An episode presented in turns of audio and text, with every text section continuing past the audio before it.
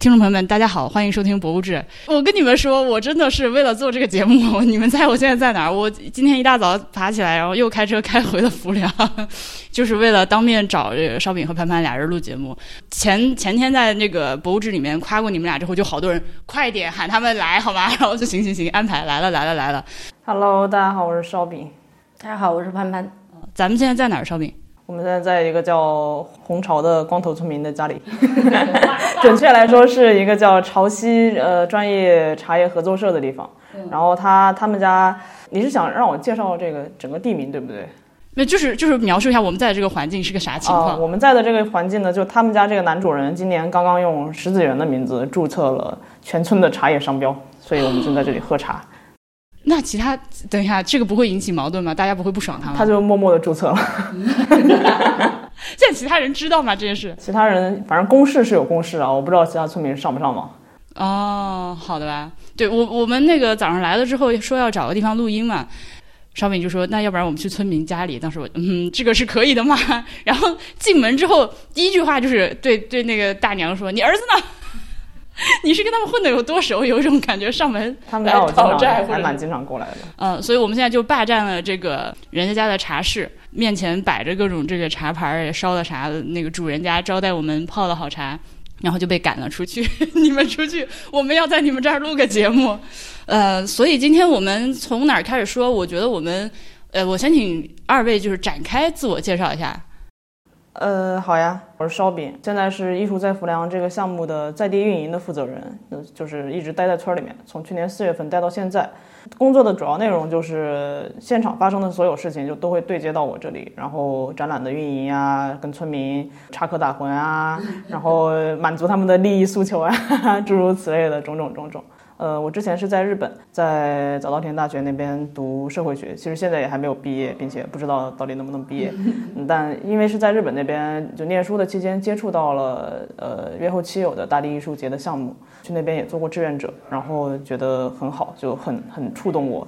呃，作为一个庸俗的人，内心还残留的一点温暖的部分，啊，就想知道说这个项目如果说他在国内做会变成什么样子，因为一直还蛮想回来的。那刚好在研究生毕业的时候，就国内的大地艺术界的项目就开始了，所以我就回来了。回来之后就一直待在这儿。嗯，其实待的这个一年多当中的时间，还是给了我自己很多全新的对于社会的认知也好，还是什么东西也好，还是蛮值得的。嗯，所以你是在在他们网站上申请工作，还是有老师介绍，还是怎么样？嗯，我是很早以前就联系过他们，因为第一个项目其实是在桐庐嘛，嗯，就是中国的第一个真正的这种大地艺术节，其实是准备落在桐庐，但是因为疫情没有落下去。但我在桐庐的消息发布期间，我就开始联系了，当时就通过微博，然后我就问说你们还要志愿者吗？因为其实志愿者是最好的、最最最简单直接的进入这种大地艺术节体系的方式。他们就说，嗯，因为项目还没有启动，所以。毕业的时候我又问了一次，因为当时看到桐庐开了发布会，但是却一直没有消息。对啊，对啊，我们前几年在节目里面，就是真的是几年前在节目里面，当时得到风声说桐庐要搞大地艺术节的时候，就听众朋友们都很激动，就希望开始了一起去看看。结果没有想到，呃，过了过了一阵子之后，这个这个事情又被提了起来，结果换了一个地方在浮梁。是的，我也很惊讶。我当因为当时我毕业了之后，再一次联系到大地艺术节那个微博的时候，他们就告诉我说。呃，我们最近有一个新项目在浮梁，你要不要来？我心想，浮梁是哪里？完全没有听过的一个地方。然后后来就去查查查，哦，原来是在景德镇。嗯，其实对景德镇也没有什么概念。嗯，但反正都是大地艺术节嘛，我说那就来呗，无非就是地方不同而已。然后就来了。所以你不是学艺术出身的？呃，跟艺术没有一毛钱关系。以以前是学中文的，然后中文也没好好学，就转去学社会学。当时学社会学还觉得比较有意思，因为我是那种从小被家里面保护的比较好，所以没有怎么真正的接触过所谓人情世故啊、社会规律的那种。学了社会学之后，发现还是能够观察到一些我自己观察不到的东西，比如说像大地艺术节。呃，这趴我们可以留在后面慢慢说，嗯让他潘潘来跟大家介绍一下，展开介绍一下。我该介绍什么呀？首先你叫潘潘对吧？你是哪儿人？嗯、是韩西村右村组的。呃，其实我是外嫁过来的，不过也就是翻个山头的事儿。对，从创业村嫁到了韩西村，然后也是呃，因为结婚生子嘛，在在家里时间待的比较长，刚好这里他需要招募志愿者。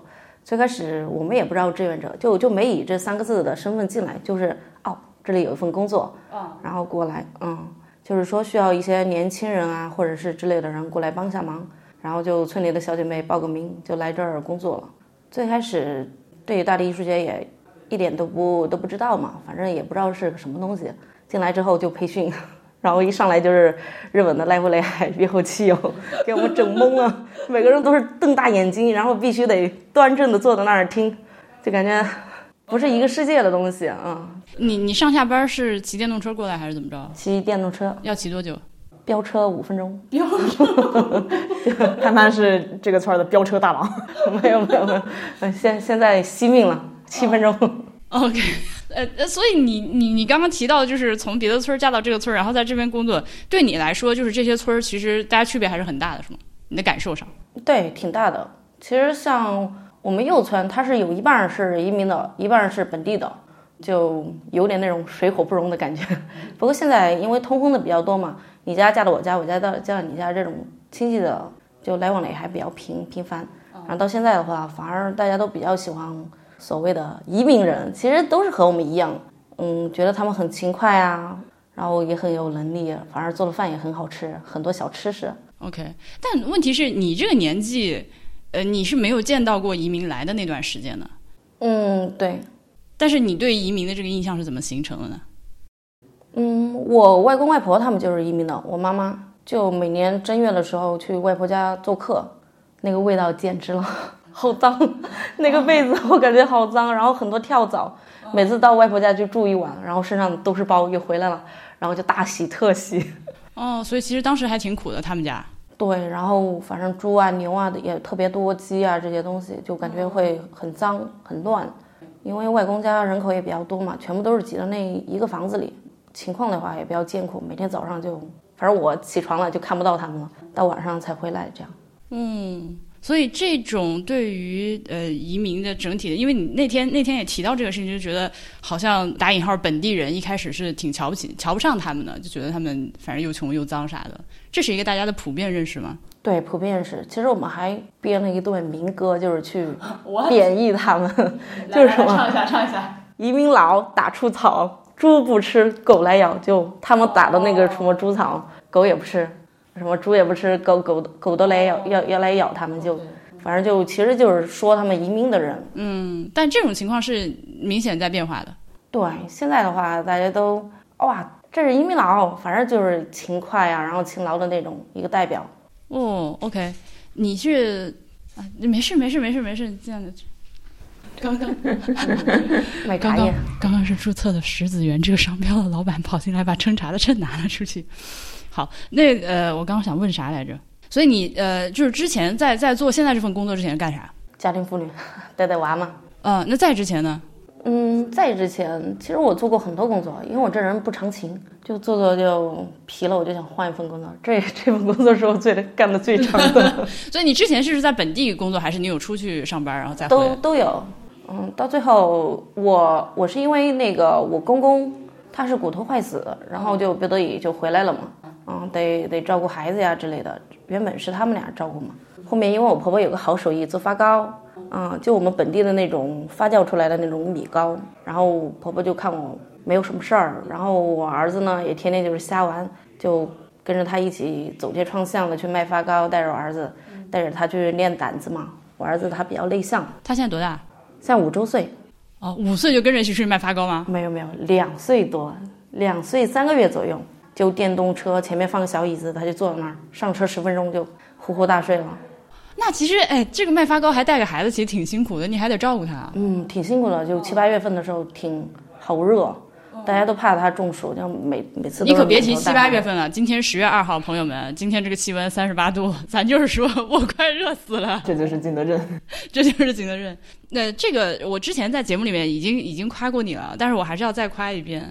呃，我们那天上午跟完你带的这个导览之后，中午吃饭的时候，就大家在一块儿一对，都觉得你非常非常的好。啊，其实说实在的，我会以为你只是晒的比较黑的艺术专业毕业生，只是在这儿可能跟烧饼一起一开始就在，因为我觉得你讲的特别好，就是你有很多很细腻的观察和体会，是就是专业出身的人是体会不到这么多东西的。我觉得真的是，朋友们如果来的话，哎，说到这儿，顺便跟大家说一下，来的话怎么预约，呃，就是有什么参观注意事项。呃，各位听众朋友们，大家好，欢迎进入大呃微信的小程序“大地艺术节”，然后进去之后会有一个购票预约的页面。我们现在的展览呢，因为它不是常时开放，因为已经不是艺术节期间了，就展览内容还在，所以就我们现在是导览制，就每天上午跟下午会各有一个场次，然后会有一个像潘潘这样的导览员带着这一预约的一批客人，大家组成一个小团儿，跟着导览员一起在村子里面去一个一个一个的看这些作品。导览员呢也会给大家讲解这些作品背后的故事呀，艺术家创作的一些八卦呀什么的，还是很值得的。票价也不贵，大家可以预约一下。嗯，这个好像是十五人。我们一个小团，反正不会超过十八个人，就是为了保证导览员能够，呃，顾得过来，对，服务到大家。那现在一般要提前多久预约？一般提前一天吧，如果有票的话就可以。哦，所以说不会是特别抢手，需要提前很久很久预约的状况。目前还没有。啊，那行，我祝你们早日有。谢谢。呃，票价多少钱？票价目前是八十八，嗯，我们这一段展览是到十月二十五号，那十月二十五号之后可能会稍微歇几天，呃，马上又会进入下一个韩熙日常的展期，基本上随时来韩熙村都可以看，但是要注意哦，我们是每周三休息，所以周三就放过我们吧。嗯，你刚刚也提到，除了潘潘之外，还有其他的这个讲解的导览员，这些都是当地的这个你们当地的团队吗？对我们团队。目目前我们在村里的这个团队，除了我之外都是当地人，就唯一是区别的当地，可能它有石子园的当地，然后有韩溪村的当地，然后有张湾乡的当地，就是范围远近而已。但都是电动车十分钟之内的距离可到达的这个，还有步行的，步行三分钟可到达的。步行三，哎，这个通勤距离。那那那，你能不能跟大家说一下，就是他们是怎么来的？就一开始这个招募的过程。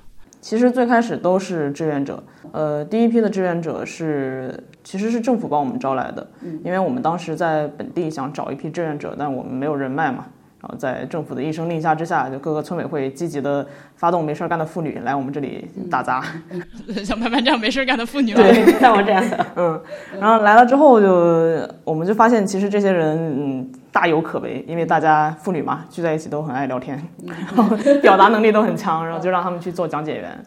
在这一个月的工作之后，我们就把能力最强的留下来，比如说像潘潘，我们比如说我们还有一个男生，当时他们是留下来之后就直接。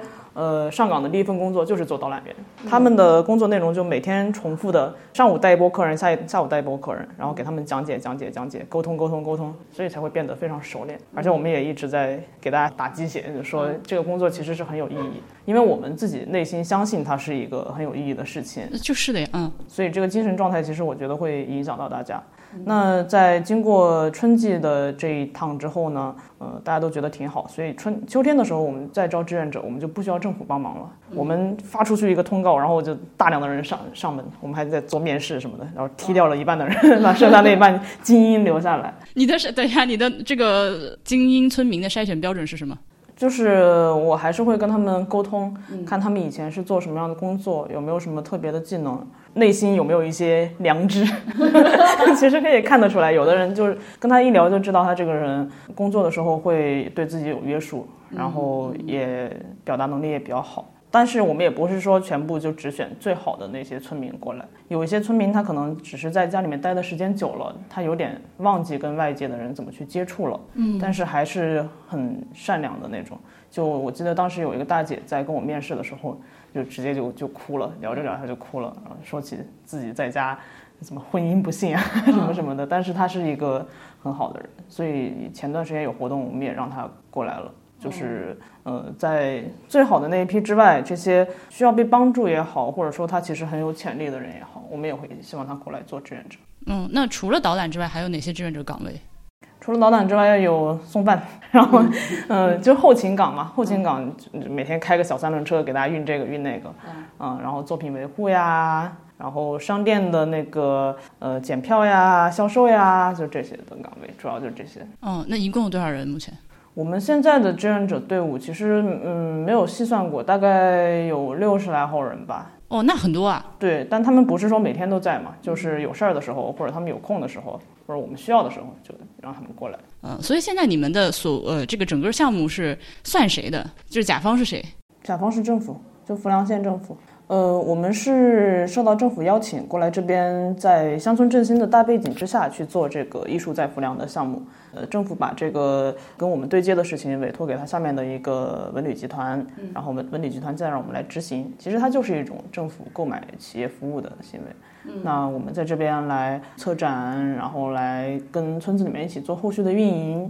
嗯，现在的话呢，主要就是我们这个策展团队跟韩溪村。的村委会，呃，一起在弄这个事儿，所以就每天跟村里搅和在一起。我就虽然我之前在前天节目里面简单的提了一下移民的这回事儿，但是我还是想听你们跟大家介绍一下，因为我觉得你们会说的比我详细和丰富很多。我们所在这个地方，它和周围的关系，以及这些人到底是咋回事？嗯，在去年的新年的时候，今年的新年吧，我们曾经带着村子里面的一个老太太跟她的女儿一起，我们回了一趟千岛湖。因为当时我们有一个合作品牌叫好望水，好望水很巧，它的呃饮料是在千岛湖的啤酒厂生产的，所以他就带着这个老太太一起做了一个返乡的计划。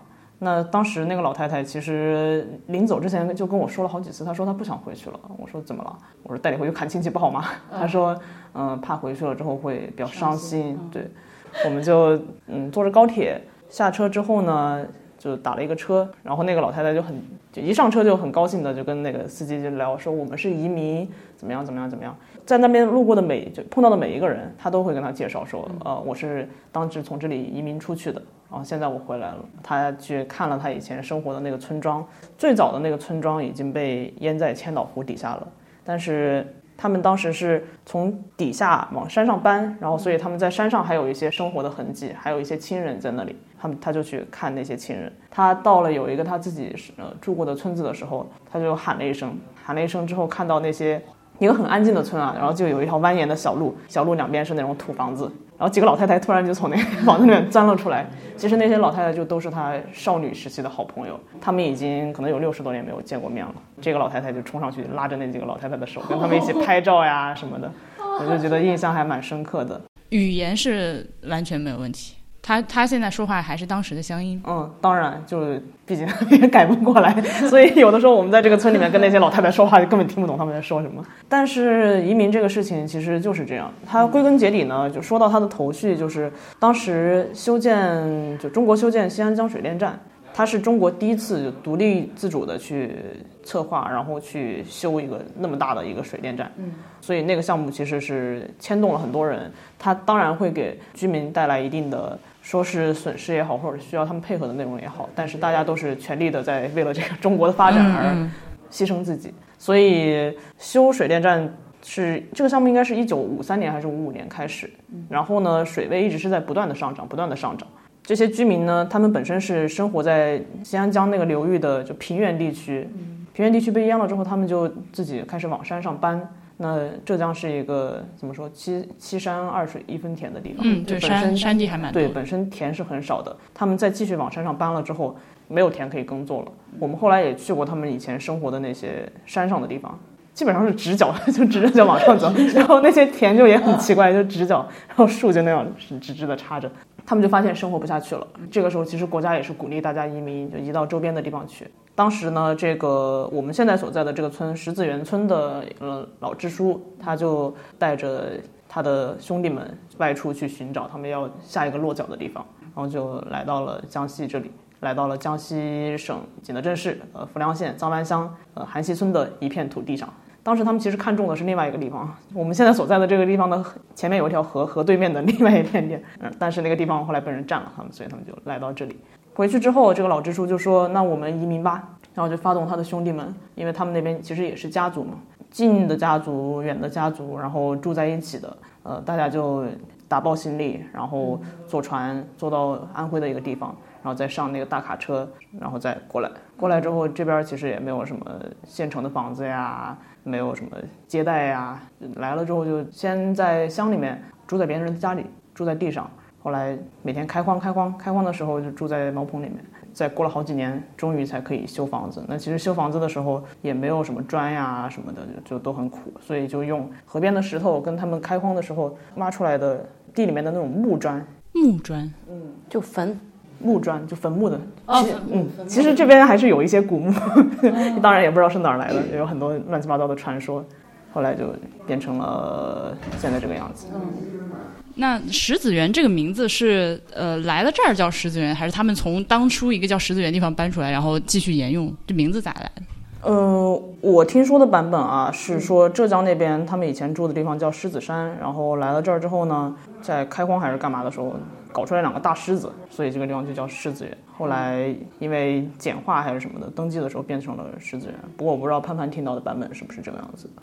我们这边是说有个姓史的，就是狮子园，这个是一个大户人家，被逼无奈到我们这边来住了一段时间，后面发生瘟疫，他们一家都没了，对，然后又变荒芜一片了，刚好就狮子山那边搬过来，就是从那个千岛湖那边搬过来，刚好到这边挖了个墓碑，然后墓碑上面写着狮子园。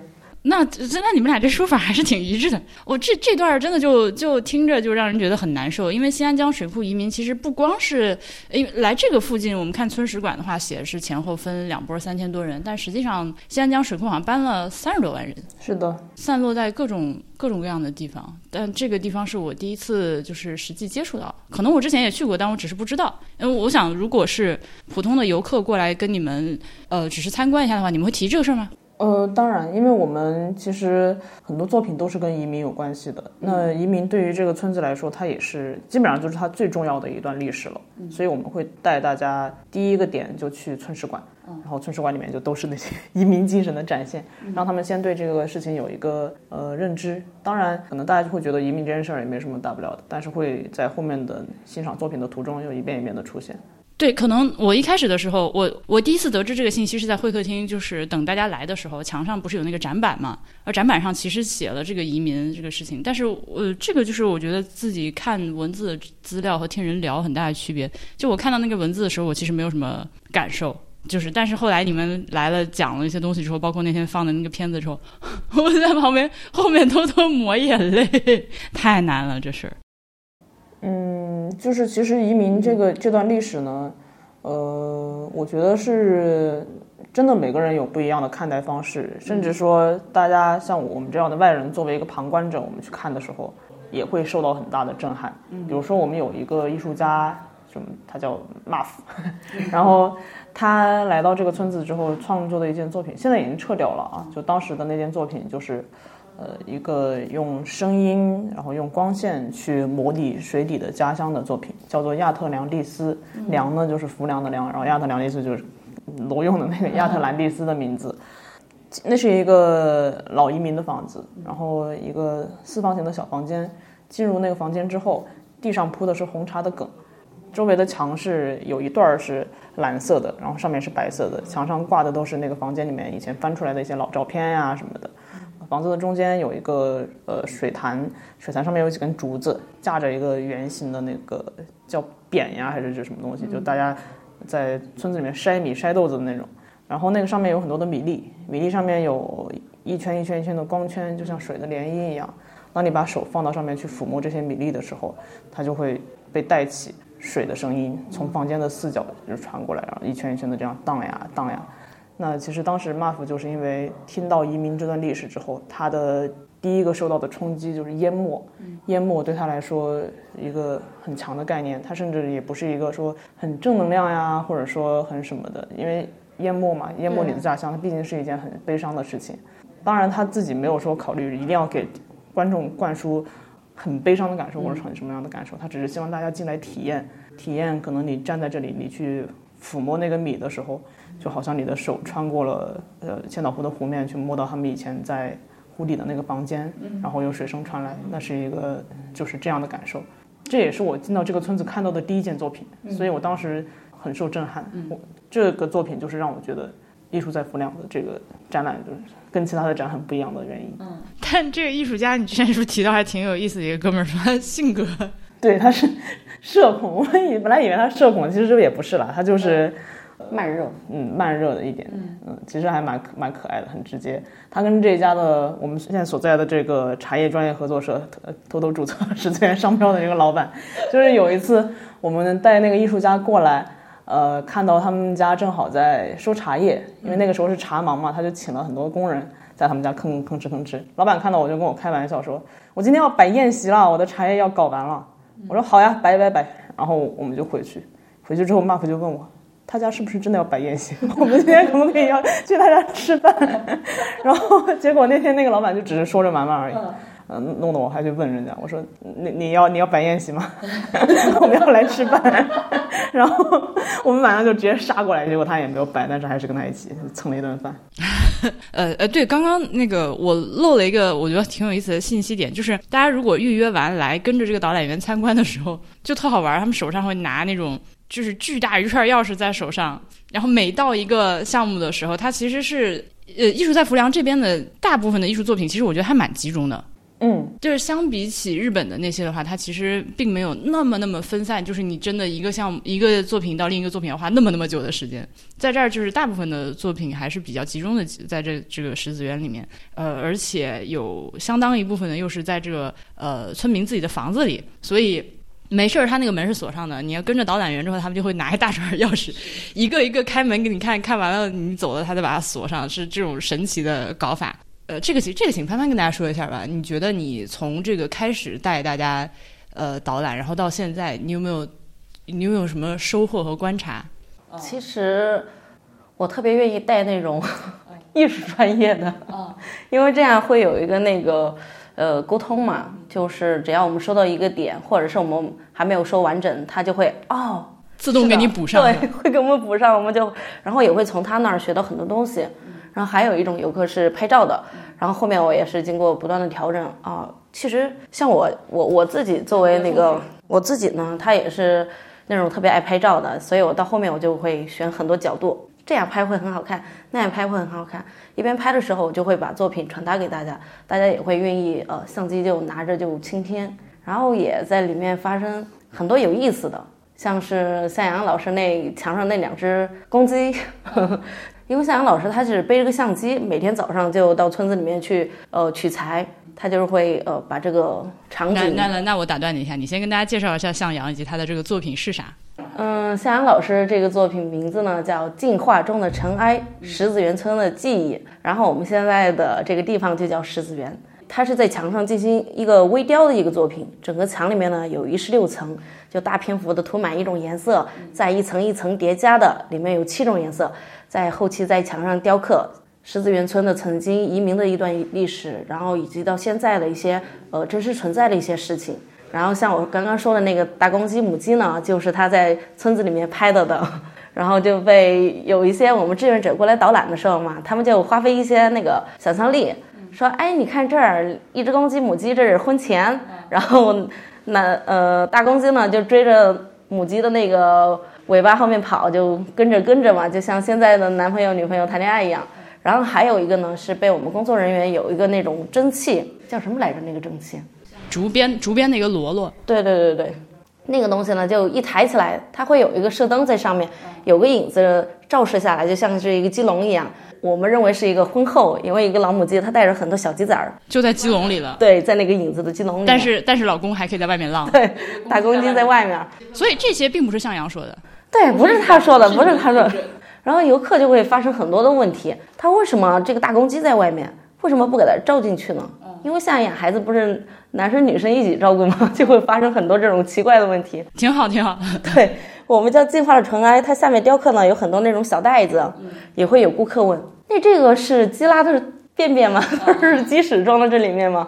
而不是，因为这个叫进化中的尘埃。如果哪一天这个作品不被大家喜爱了，或者哦大家想给它消失掉了，我们就会把那些粉末又给它填回去。哦，还有最后的这部这个死亡操作也想好了。对，环保，环保对他向阳的这个作品非常神奇，它是一个呃很老旧的房子。我们经过的时候，我没有想到这个就是打引号展厅，就是旁边有个还呃虽然经过了一些修葺，但看起来是它是砖和石头砌起来的一个平房，而且石头还不是说为了装饰的目的，而是就是因为砖不够了。对对对，本来他们家想修两间房嘛，后面又修了一个偏房出来，然后就导致他们家的砖石不够，就只能到对面河里面去淘了很多那种鹅卵石或者大大小不一的石头，然后修了一个房子出来。然后呢？刚刚潘潘只是简单的告诉你说，在这个房子里面刷了很多层颜色。我跟你说，如果你刷过墙的话，你就知道这是一个极为费劲的事情。对对对，你可以把它理解成，它这个房子呃，可能里面墙面抹平了之后，它上了很多很多层彩色的腻子。最后一层刷白色的腻子和白漆，所以如果你什么都不做的话，看起来是个白色的，就是四面刷白的一个房子。但这个时候，你如果拿小刻刀往下雕的话，就会出现那个漆器里面剃锡工艺类似的那个做法，啊，一层一层的那个颜色就会显现出来。然后你在这个雕的过程中，就可以雕出一层层不同的图案。呃，而且呢，它雕的图案还是那种很小的，就是手心儿大小的那种微型雕刻。我当时看到时候啊，这个老师为了做这个作品是掉了多少头发，就是干出来的一件燃烧生命的作品，真的非常费劲。然后我问了一下，呃，此前来过这个大地艺术节其他朋友，他们也都是说对这个作品印象非常的深刻。如果大家自己来参观的话，千万不要错过。应该也可以在你们小程序里面看看那个网上的介绍，对吧？嗯，我们每一个作品都有一篇文章专门去介绍它。那其实向阳老师这个作品也是村民最高度赞誉的。有一个志愿者他在那儿待了十几天之后，他就跟我说：“我发现其实艺术家也是很刻苦的。”就是他们以前可能会觉得艺术家就是风花雪月，然后满乐什么对，但是他们看到向阳老师这样花心力去创作一个作品之后，他就会对他的孩子说：“他说你看，艺术家也是很刻苦的，就会变成一种精神上的这种。”而且这个作品还是在进行中，是吧？其实也说不准，但是他现在就现在现在的样子已经完成了，但是他未来还有很多的，因为向阳老师也在景德镇嘛。他也经常会回来看看他的作品，比如说墙角上长了两根草出来，然后他觉得很好，留着，就替他留着，他的作品就又发生了一些变化。还有一次是这个作品里面进入了超级多的蚂蚁，嗯，就是因为他旁边有一个昆虫旅社，昆虫旅社是向阳的一对双胞胎女儿，就当时他们一起在这里创作生活的时候，闲来无事做的一个精妙的装置，然后引来了超级多的蚂蚁，这些蚂蚁就每天围着这个房子咕噜咕噜咕噜。因为我自己本身不是艺术专业出身，所以每一个作品我对他们的创作背景其实没有那么了解。而且我是四月份来的，就很可惜的是，大家实在不好意思，我是没有经历过第一批作品他们之前落地的那个阶段，只是从各个同事的嘴里听到一些八卦。然后，呃，向阳的那个作品，我最开始也不知道他是用那样的方式做出来的。我最开始甚至都以为他是只涂了一小块，然后他再把它颜色画上去啊，或者怎么样。后来有一天，我在搜索他的资料的时候，我看了一个纪录片，因为向阳以前参加过濑户内国际艺术节的展出，我还去看过他那个作品，没有看到名字，但是看过。嗯，我就发现说，其实他的创作方式是很有趣的。有一次我跟他一起吃饭，当时是怀着一个社会学学生对于世世界的好奇，现在已经完全放弃了这个身份。嗯，当我就我就我就问向阳老师，我说其实我不太了解艺术家的生活到底是怎么样的，就艺术家的工作内容是什么呢？然后向阳就跟我说，他认为艺术家的，我不太记得那个当时的原句啊，但是他就觉得艺术创作对他来说是他的一种生命表达，就是他认为生命是什么样子的，他就用艺术的方式去表达它。那他确实也是这么做的。就你刚刚说到说，他为了创作这个作品掉了很多头发啊，其实他没有掉很多头发，只是头发比较白。对他头发，他头发就比较白而已。但是他创作的期间，嗯，我听说啊，就是那个时候他是每天早上很早就起来，他就会到他那个房间去，然后就一直刻，一直刻，一直刻。呃，可能有的时候一个人，然后他还有一条小狗，那个小狗狗就一直陪着他，刻到晚上很晚的时候才会回家。可能他早上出发的时候，我们那些工作人员都还没有起床，然后他们在旁边看着，就觉得很心疼他，就就那么辛苦，而且他一直刻了三十多天，妈呀！对，每天这样刻那样刻，我们看到的一个最小的图案可能都要三个小时，那那些大的，一天、两天、三天才能刻出来，因为它的雕刻是在十七层的墙壁的颜料的基础之上，所以他必须要清晰的记得说哪一层是什么颜色，就。如果你有一旦有一个地方刻坏了，那其实这整个房子都毁了，所以是一对，所以是一件对，是一件很可怕的事情。然后没刻呀刻呀刻呀，而且刻下来的尘埃还要收起来。那进化中的尘埃呢，其实也是向阳创作了呃蛮久的一个系列。嗯，他其实好像从零六年吧就开始，他当时在美国就开始雕刻。那他刻过佛陀，然后刻过新闻人物，然后也刻过就在其他地方也刻过那种当本地居民的生活。那在这个地方就是专门为十字园留下的十字园的记忆。后来有一天。我在这儿已经待了快一年的时候，我看到我的电脑里面有一个文件，叫做向阳作品什么全特写，就是我们当时的摄影团队给每一个小图片都拍了一个特写。其实我之前都没有完整的看过它里面的每一个图案，就可能你每天都会进进出出，进进出出，但是还真的没有一个一个挨着对一个一个去看。我那天刚好看到那个图片，我就点开看，我就发现哇，有很多细节我是在那个时候才看到的。就比如说它它的两个房间。左边的墙根上有三艘小船，但是最前面的船只有半截。就另外一个房间，它的墙根子上也有一个小船，这边的房间的小船的那个失去的半截的前面的那个部分。然后他们不是只是一个简单的穿过墙壁，它甚至是有动态的，就它那个船往前面走了一步。这个时候我瞬间就觉得哇，这个作品它是多么的 活，就是它真的是一个活着的作品。它的时间，它的这些东西都是跟就有一种很玄妙的感觉。所以我会觉得说，向阳就真的是一个很很了不起的艺术家。他经常会说到说，其实这些作品他创作那么多的细节，他不是为了给别人看的，他就是创作的过程就是他自己的一个生命书写，所以他才会愿意花那么多的精力去做那么多的细节，那么多的，反正大家可以亲自来看看这个作品。那个潘潘再说一个你自己比较喜欢的，我喜欢的《大地之灯》《记的容器》，我喜欢这俩。啊，那你挨个说说呗，《大地之灯》来马岩松的这个。大地之灯是因为我接送小孩嘛，会经常路过那儿。然后我儿子他平常也不知道我在哪儿工作，我就会说：“哎，那大地之灯就是妈妈工作的地方。”然后只要路过那儿，不管是爷爷还是奶奶去接他，妈妈在那儿工作，他就会指在那儿。然后我们家里人前段时间因为家中有事儿嘛，都回来了，就带着他们来我们这儿走了一圈，大家都到上面去合影。哇，他说。没想到十字园现在发展这么好，这么漂亮。以前就是茶园，没有看到别的。现在真的是这变化好大呀，就会给我们家里人带来那种震震动感在那儿。嗯，那他们看到其他的一些艺术作品是啥反馈？看不懂吗？因为都是一些老太儿。就年轻人的话，就哇都是哇挺厉害的。在那个记忆的容器的话，就大家感触比较多嘛。以前就知道啊，是我们这边的一段回忆。那确实，你带着家里人或者是一些老乡啊，你去给他介绍的时候，有的时候他不让，不用你介绍，他都能说出属于他们自己的一段回忆。你跟大家描述一下记忆的容器是个啥？记忆的容器，它是从村子里收集过来的。最开始是说征集过来，其实是我小叔叔开个三轮车，带着他们那个呃艺术在汾梁那些工作人员。最开始我还没有来，就在家，我那时候在做汉堡鸡肉卷。然 后！被他们薅了几个去，没有付我钱。汉堡、鸡肉卷，你干啥？你外卖还是干啥？我我做我做这做这些杂物啊，一些东西卖嘛。那个时候，然后就从我们家搜集了很多的一些筐呀、箩呀，或者是呃一些这种储物罐啊一些东西。然后说艺术家需要拍照，嗯，过两天就还给我们，然后也一直没还。然后然后后面我来到这儿，哦，原来是以这样的方式长出的，就把那些东西全部用。钢筋 固定住，然后所有的瓶口都是朝着我们自己，然后再诉说曾经的回忆。我觉得这种表达方式也特别好。像我儿子，我带他去，我说你这是啥？你知道吗？没有一个他认识的。那必然开玩笑，现在才五岁，他能认识个鬼啊？那个他是他是一个房间，然后那个房间的四面墙以及天花板上都固定了这些呃在地收集来的这各种各样材质的容器。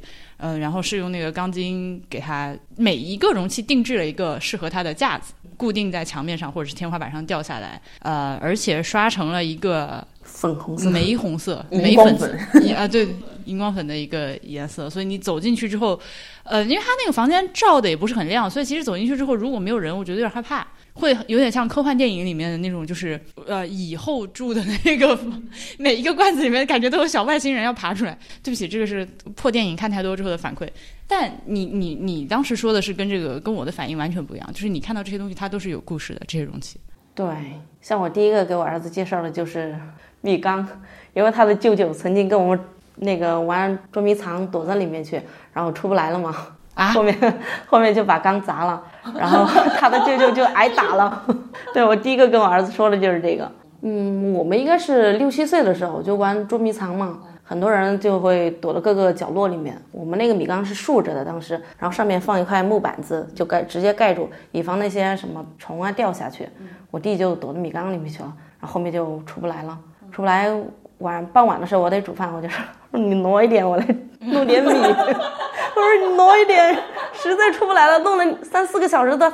我们所有的小朋友都对肩膀卡住了，怎么挪都出不来。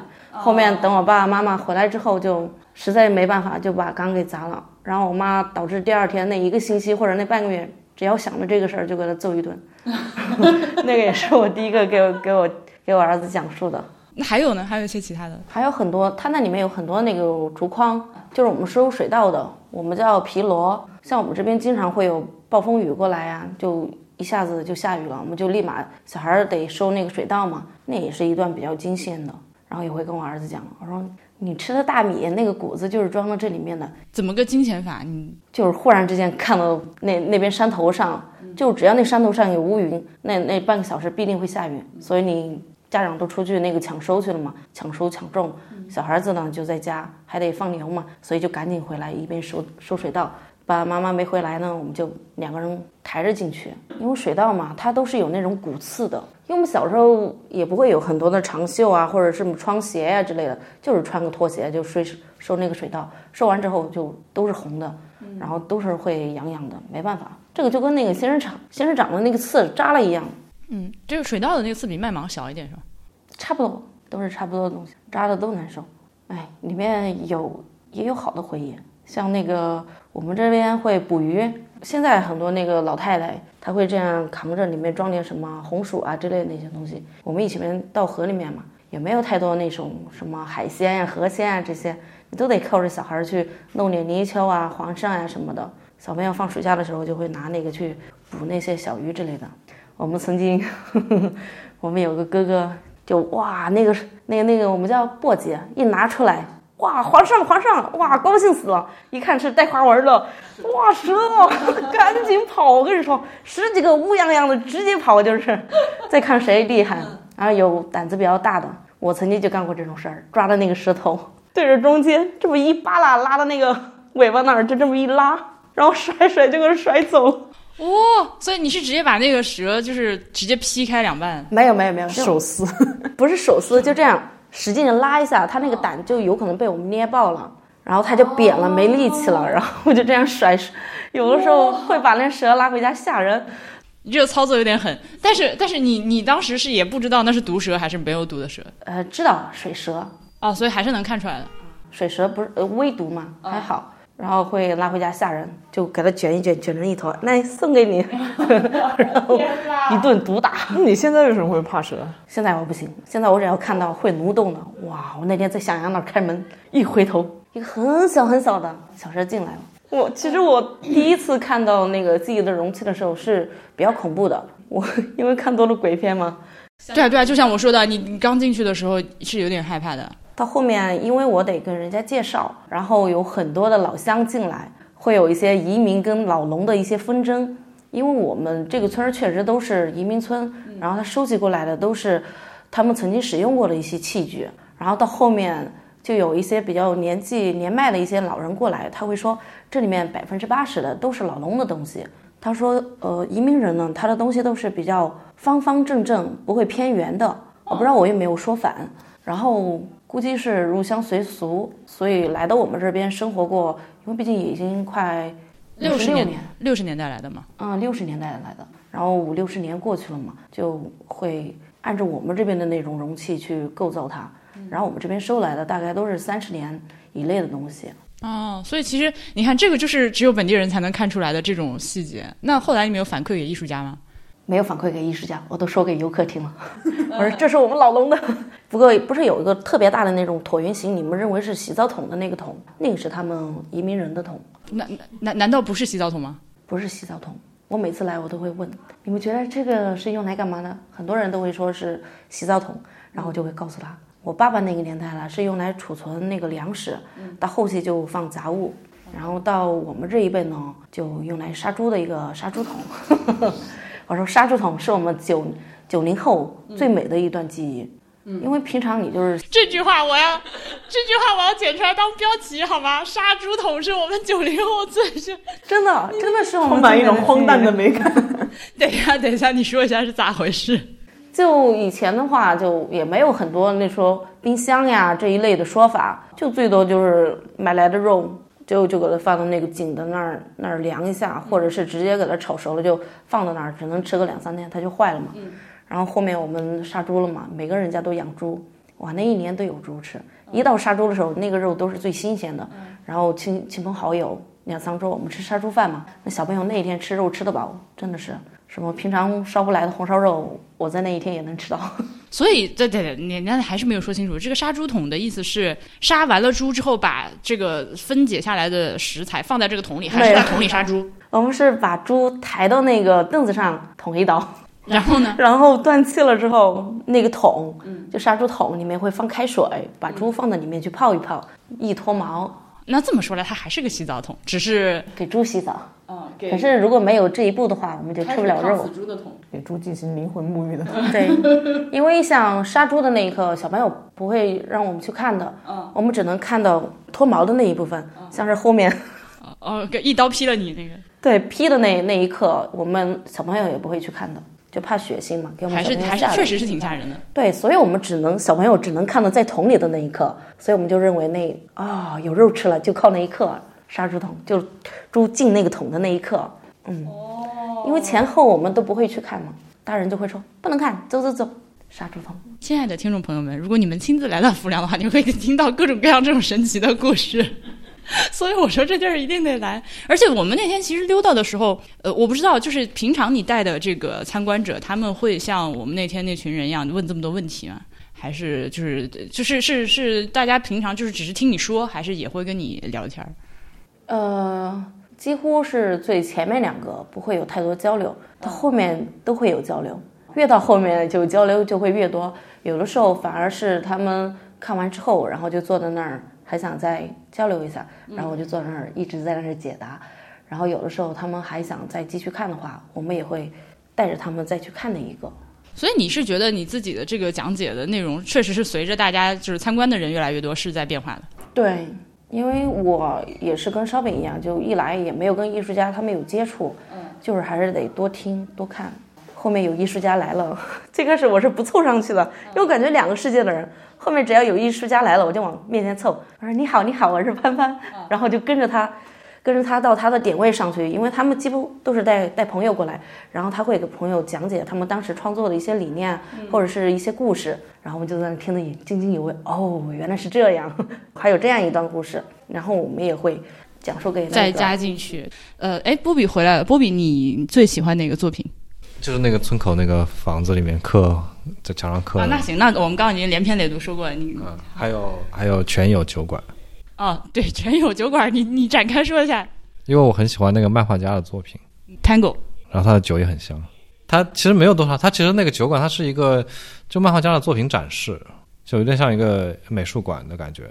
然后他顺带可以卖酒，是这样的，朋友们，这个 Tango 这个人呢，就我已经知道他很久了，因为他是朋友的朋友。但是呢，波比是在来参观之前从来没有听说过他，所以呢，他一看之后就觉得喜欢的不得了。我们那天回去之后，因为真的很累了，我晚上睡觉他也不睡觉，我就听见他在。我们俩显然睡一张床夫妻俩，我听见他在旁边咯咯笑，然后我说：“大哥，你还不睡觉？你在干啥？”然后我就发现他在刷 Tango Instagram，一边刷一边 一边发出发出咯咯咯的笑声，还问有没有 Tango 的画册卖，想要想要买本书回来收藏。对他那个酒馆也特别有意思，而且那个酒馆老板是很会聊的一个大哥。是的，昨天下午下班的时候被他折磨，一直在听他讲话，然后就讲了很久。其实 Tango 的作品叫做全友米酒酒馆啊，就是他也是在一个房子里面和外面。那 Tango 所创作的这个房子的主人呢，就是向阳老师的那个《进化中的尘埃》的房主人的儿子。啊、o k 哎哎，你们有没有出过什么这个呃艺术在浮梁这什么家谱族谱系对谱系艺术家和这个村民有哎，其实我们用的哎是吗？我们我们没有正式的出啊，就是其实比如说青梅竹马照相馆和亚特良蒂斯和晒和千千千与千寻，嗯。都是同一个老头子的房子。OK，就他们家有很多房产，然后也也有一些就故事的延续啊什么的。那像呃全友米酒米酒酒馆跟呃向阳老师的作品之间，其其实也是有一些这样的联系。不过他其实这两个作品就真的是我觉得还蛮值得一讲，就是进化中的尘埃、十字园村的记忆，它是一个就非常就艺术性很强的作品。但是其实对于王全友他自己来说，就王全友就是全友米酒酒米酒酒馆的屋主，对他现实生活来说，全友米酒酒馆是一个就是很有意义的一个作品，因为这个作品打开了他的米酒销路，就让他现在的生活变得很好。像呃之前他可能就在本地卖卖，然后去年呢就真的是还卖了蛮多酒的，到到今年他的酒就脱销了。哦，是来大家来参观的时候会随手带走还是怎么样？就是会带走，然后也会给它增加一点名气，在本地各个地方也会卖的更多。那我们也有帮他做包装啊，去卖啊什么的。那其实其实现在这个东西已经会，就这件作品其实会影响到他的生活的走向，他个人的选择呀什么的。如果说没有这件作品，可能全有米酒就米酒全有米酒，就这个品牌就叫全有米酒，是王全有自己的米酒。他从浙江带来了这种酿酒的技法，因为他家是移民嘛，浙江移民带来了浙江黄酒的这种制法，在这儿发扬光大。如果说没有全有米酒酒馆这件作品的话，那可能就还是跟现在一样猥琐发育，就慢慢的在周边去铺开市场。但是，呃，有了这件作品，就相当于给他打了一个巨幅的广告。对，来到这里的人，不管本地人、外地人都会知道，然后都愿意去买一坛。嗯，他一坛酒多少钱？它一坛酒其实还蛮便宜的，它现在有两种包装，然后便宜的那个才五十块钱，有两三斤的样子，还送一个坛子。三斤三两，三斤三两，五十多块钱。五十块。好买。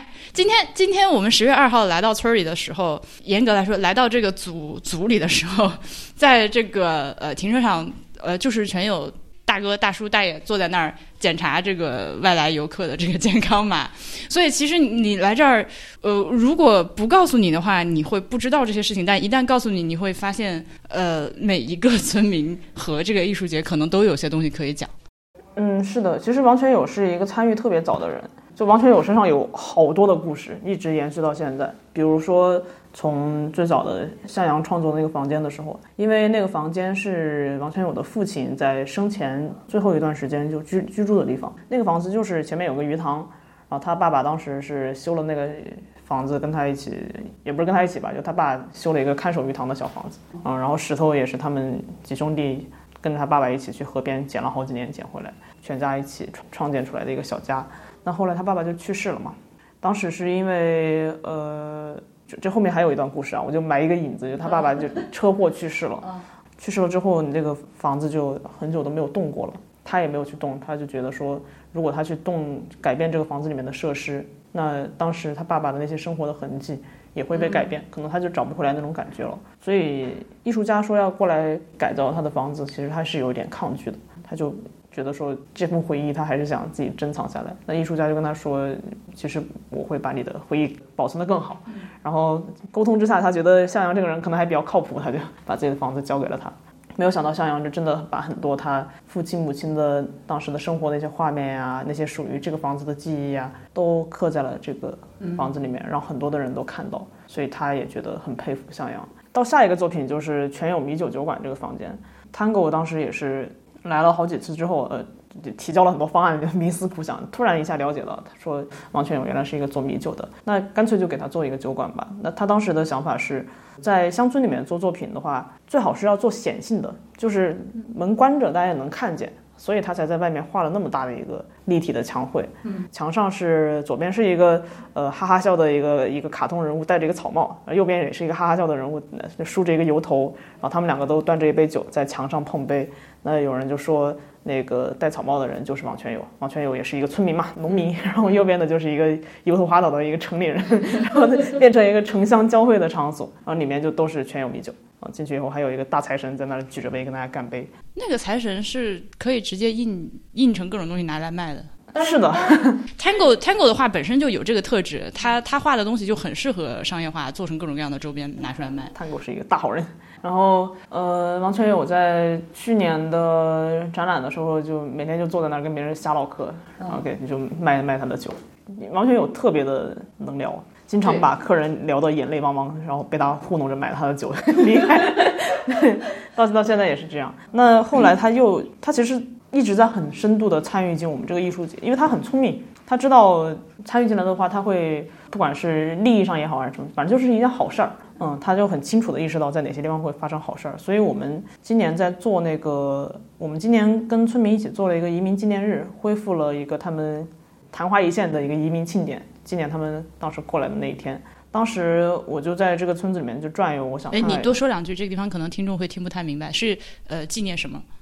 嗯，这个村子是农历七月初七，就是一九六六年的七月初七，大家从千岛湖那边迁移过来嘛，所以其实这一天对他们来说是一个还蛮值得纪念的日子。但是其实没有正儿八经的纪念过，就以前可能在这一天大家会喝点甜汤呀什么的。那在距离他们移民四十周年的时候。二零零六年吧，曾经把全村的人召集起来，大家吃了个饭，那就相当于一个仪式了。那所以在今年呢，我们想说，在这个村子里面，如果要留下一个什么节日的话，这是一个最合适的契机。但其实我们自己做没有什么意义，我们一定要跟村民一起做。所以我们这个节这个活动就没没有放任何的经费，我们就对，我们就完全就是去跟村民一起，让他们。跟我们一起策划呀，让他们去出节目呀，然后村民还为此组了一个舞龙队，然后我们还把全村的人就舞龙队是是之前并没有本地没有舞龙，完全没有现实的。对，我们就不知道为什么脑子一热就要让大家舞龙，因为过节嘛，过节是应该舞龙的。对，这所以这是自己摸索出来还是请了老师？这就说来话长了，请容我慢慢 为大家道诉。对我们当时就想的是。既然是节日，它要它要成为一个一天的活动，它要有白天要干嘛要拍照呀，要干嘛要玩啊什么的，然后下午要吃饭，然后晚晚上要放烟花，然后还要有节目。我们大概的设想就是这样的。我就去找村民，想看看谁能够帮我一起实现这个事情，然后找来找去，找来找去，找到了，终于找到了王全友。因为关于四十周年的那个移民纪念日，有很多众说纷纭的版本，就关于他的组织，组织班子说法不一。但是，呃，我后来有一天就灵光一现，我就去找王全友。王全友告诉我，告诉我说，其实他才是那个主要的组织人。他，嗯，当时把这些村民团结在一起，然后弄了这个吃饭的事情。那我就 马上抓住他，我说，那这个活动不能没有你。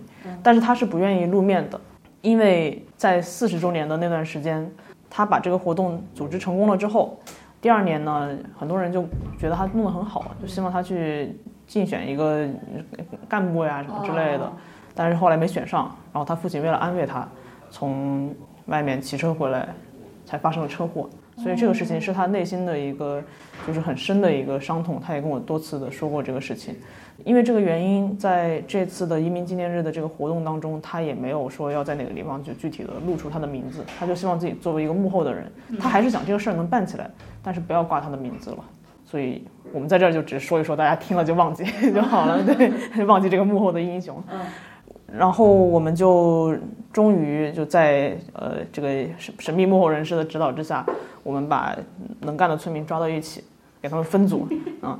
然后有有一些村民呢，就要负责去找找其他的村民要钱，让他们来吃饭，因 为我们吃饭是收费的，我们没有经费，然后每个村民收三十块钱。其实，在这个整个呃庆典的筹备当中，发生了很多很有意思的事情，比如说关于吃饭到底怎么收钱这个事儿，大家众说纷纭，有的说不要收钱，收钱是最傻的，然后有的就说每个人交六十块钱。因为我们定的餐标就是每个人六十块钱。嗯，收钱是最傻的，那钱哪来？那总要有人。他就是说要让我们去拉赞助嘛，就是让这些村里面已经出去当了老板的人回来，每个人掏一点儿。啊，对，但最后也也可以。嗯，但最后我们是考虑说，呃，村民他要登记，就你不能乱吃饭，你乱吃饭乱哄哄的，一下子什么猫猫狗狗都上来了。嗯，然后每个人收三十块钱。其实还挺便宜的，对啊。潘潘当时说他也想来吃，但是他因为不是这个移民村的，所以被踢出了资格。哦，哦还有这种，然后那天他就非常爆出来那天对他来说是一个悲伤的回忆。那你后来来了吗？你是完全没有来？我是工作人员，不仅不给饭吃，还要干活。对，所以我们那天工作人员就都没有吃饭，就错过了潘潘期待已久的宴席。反正那天就，我们就前面花了很长的时间去登记啊，什么什么的。最后其实反响还蛮好的。我们这个村儿平时住的也就五四五十个人，然后其他的人要么就在外面。登记在册的村民一共就两百多人。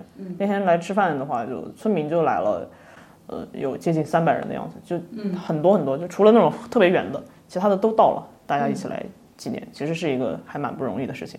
大家也不是完全冲着这顿饭来的，就因为是既然不是，为了吃对，就记得。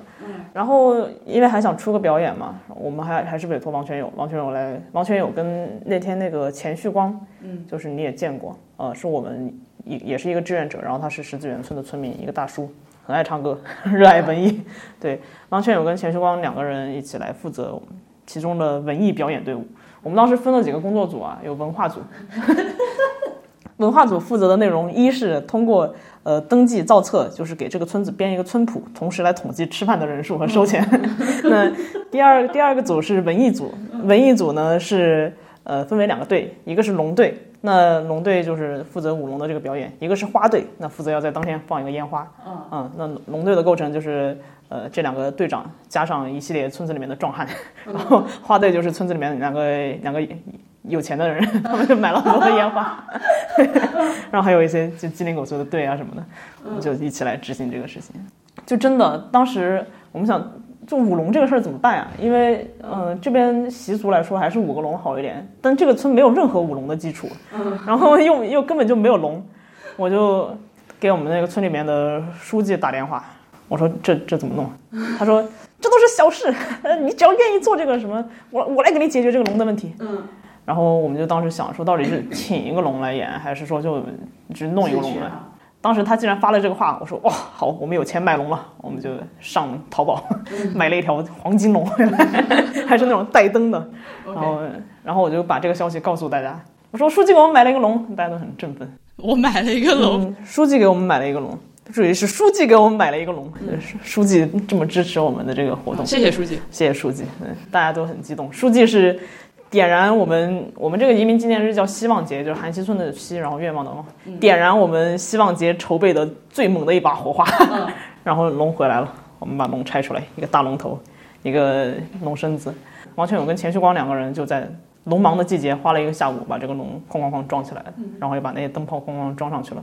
他就把他抓的那些壮汉就都叫来，因为其实希望节筹备有一个特殊的背景啊，就我们农村分为。农忙季和农闲季，因为茶叶的生长它是大概是四十多天一个周期，那在这个周期里面，他们需要赶快的把那些茶叶都收掉，不然就老了。所以其实那个时间就没日没夜的都很辛苦，但是偏偏在这个时候我们要筹备希望节，然后，嗯，他们就把这些村村民都抓过来之后，一群人就举着那个杆子在广场上开始跑动，那些老太太就在旁边看着他们，一群大老爷们儿其实其实。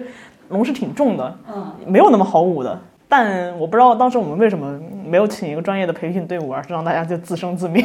反正他们就每天都练习。第一天的时候练习了走路，第二天的时候练习了跑步，第三天的时候装上了灯。哎，刚好我们这个就是他他他的老公，呃，这个石子园合作社的社长也是一个舞龙人之一。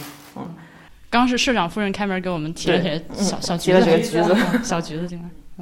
后来就开始了，有了花样，就是对，就是就是前面有一个舞龙珠的人，他会动，然后那个龙嘴巴就跟着他摇啊摇啊摇，然后旁边老太太也觉得很惊喜，就看着每天都有很多村民在旁边围观。嗯，后来王全友就找到我说：“你这个龙，我们每天这样，就休息的时候也要把这个龙棍子杵着，不然它就倒到地上，太累了。我们就是简直就就像就是就是十一个机器人站在那里。”王全友就向我要了一笔钱，他自己焊了一个装龙的架子，就可以把那个龙的棍子插在上面，还可以让它摆一个造型啊什么的。然后那个龙就在大家休息的时候就可以立在那里，就很厉害。他们他们就每天就琢磨着这些事儿，最后给我们呈现了一个 让我们感到非常惊喜的舞龙演出。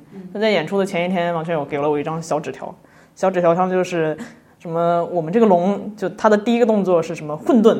就太太极初开，然后第二个就是什么就分两仪，然后就开始怎么样怎么样绕绕这两条线跑，然后有什么我我也忘了什么盛盛世年华呀什么什么，反正就是还有什么祖国统一啊，各种各样很多名堂的一个复杂的表演。我们就在他们舞的时候一边舞一边解说，就完成了这个令人震撼的项目。外面居然在放烟花？嗯，是才六十六十岁。也不能说大寿吧，六十岁。我们有一个当时也是一个舞龙队的队员，今天满六十岁，然后他们家正在给他放烟花庆祝。就摆酒席。此刻外面正有烟花声，我不知道大家能不能听到我们的录音里。呃，为什么六十不能说大寿？因为九十九十算大寿，我们这边就做七不做八嘛，六十是比五十刚多了一点点嘛。哦，所以要就是谦虚一点，不能自称大寿。对，不能说大寿，只有七十岁做一下，八十岁都没人做。好的，那不管怎么说，我们祝他生日快乐，朋友们。适才是也是一个大好。那那个舞龙，舞龙现在在哪儿？龙现在在那个钱旭光家的仓库里啊。呃，舞龙的时候有音乐吗？有人敲鼓什么的吗？有有，我们这个韩溪村的腰鼓队的几几位美女，当时就站在旁边，苍苍苍，恰恰恰，然后给他们打鼓。那岂不是排练的时候美女们也得过来敲鼓？美女们就是后面两天，因为整个排练期其实很短，好像都感觉不到一个星期吧，就一群完全不会舞龙的人。然后就可以混沌初开，太极两仪了。对，因为他们他们有一个他们有个小那个微信群，然后那些人就每天都在群里面发什么抖音上的呃舞龙技巧的学习的那种视频，就艰苦自学的那种。然后那个村子里面的那些腰鼓队的美女们也是，就每天在他们舞的时候拿一个小锣啊，拿一个小腰鼓就在旁边擦擦擦，锵锵锵。当然其实是不怎么合得上的，不过也没有关系，就是气氛来了。我们当时自己买了一个鼓，然后买了一个锣，然后让乡政府去帮我们再借了一个鼓。当时我们有两个大鼓，其实鼓真的很好，就很有气氛。大家没事儿也可以买一个在自己家里面敲一下，就会有一种过年的感觉。呃除了这个活动之外，其实好像这个呃开展以来期间的活动也非常的多。那个前天上午你给我们做介绍的时候，放了一个时尚那个就是知和那个品牌的在这儿拍了一个片子。嗯，我先简单说一下这个背景啊，就是知和是一个国内特别好，然后现在也呃，本节目没有收知和的钱，知和想给我打钱，请联系我。嗯嗯，然后同时也很贵的一个 一个牌子。他当时就是想在国内找一个地方拍一个以新农村为主题的，就是一个一个时时尚的片子。就他的秋冬的那一款那一套一系列的衣服正要发布，嗯，然后他在全国各地找地方。找来找去，发现嗯，有一些乡村虽然很美，但是太现代化，只有我们浮梁这里还仿佛保留着一丝一丝土味，就过来了。过来看了之后就觉得很合很合适嘛。然后其实理念跟我们也很契合，他们也是那种什么天人合一呀、环保呀，就跟自然和谐相处的这种，所以就带着浩荡的人马过来这边拍了一个在乡村，然后在呃茶田。在新农村的这些白墙房子里面行走的一个一个片子，其实我特别好奇潘潘对于那个片子的拍摄有没有什么记忆？有一个中暑了，太热了。谁是有一个模特中暑了吗？对，在七月份好像是最热的，然后穿着那个秋装，哦，对，因为他们是秋冬发布的那个衣服。嗯，然后我们看，因为我是在里面收银嘛，嗯很多都是很高的美女，然后帅哥，然后他们就一进来，哇，好高呀，好瘦呀，他们好帅呀，嗯，真的，村民就第一次看到那么高的女孩子，因为我们这儿的村民，我我估计平均身高男性可能也就是一米六八左右。对，一米六八，一米六九左右。所以一下子女生来都一米八几，对，然后我们从他那些模特中间穿过，就感觉是走在森林里一样，他们的头就完全在上方，然后我们就从底下看不见的地方走过去。嗯，那个那个片子我不知道，大家自己去网上搜一下，反正挺好玩的。你能看到，就是你如果看了那个片子，你就能看到我们在这个石子园组，比如说有这个组中心有个很大的广场，你们当时办活动就是舞龙什么也都在广场上吧？嗯。他们呃费了好大的劲，在那个广场上用谷子和红茶摆了什么知和的 logo 啥的，然后围着那个走路，就是还挺浮夸的一个操作。但是你我的意思是说，你如果看那个片子的话，你就能通过那个片子，呃，看到一些就是这个呃村里的样子，房子是什么样子的，有一个直观的视觉上的感受。如果一时来不了的话，嗯，那确实是一个集全乡之力拍出来的片子，因为当时为了在那个五千平米的广场上面就铺满稻谷，其实是把乡里面的粮仓的粮全部都 借调了过来，然后就铺在上面，还有红茶呀什么的，然后很多的村民大妈嗯在在那儿给大家推推推就铺那个谷子，嗯，然后铺到很晚，最后也再把那些谷子收回去。还有什么这种类似的活动，你愿意跟大家说说的？对潘潘印象比较深刻的可能是端午节的时候有一个包粽子的事情，嗯，因为我们之前的话，要么要么就你直接告诉大家吧，说说你的心路历程，因为我觉得其实他的那个他给的这个包粽子的策划是影响我们后面很多活动策划的思路的一个转变的开始。因为最开始就是说，大家和这个村子没有太多的那个联动，嗯，到后面就说，哎，那我们快到端午节了，能不能呃请村子里的一些阿姨他们过来比个赛，就包个粽子？其实最开始没有想到比赛这回事儿，就是说那种社区联动，邀请他们过来来我们这边呃包个粽子。到最后我没想到 里面有很多名堂。需要粽子叶，需要米，那这些东西谁出呢？然后一点一点的，哇，原来需要很多东西。后面又增加了一些那个趣味性，就说，哎，希望你们大家过来都报个名啥的，我们在这儿比个赛。然后没想到吸引到很多人过来，然后村子里的一些老老大爷都过来了，然后从他们的口中知道了有个布猴子，呃，像我是完全没有见过那布猴子，对，用那个棉花。还有那个红布缝起来的一个端午香猴，雅号叫端午香猴，其实就是一个一个步骤的一个猴子。然后呢？然后有个就是大家都家里都有小孩嘛，我们有个大爷叫孙发奎，他其实是这个村最最年长的一位了。他也拿着个针，戴着老花镜在那儿缝。我说是送给你孙子的吗？我我我不认为他他有第四代了，那时候还以为是三代嘛，因为也才八十多岁。他说。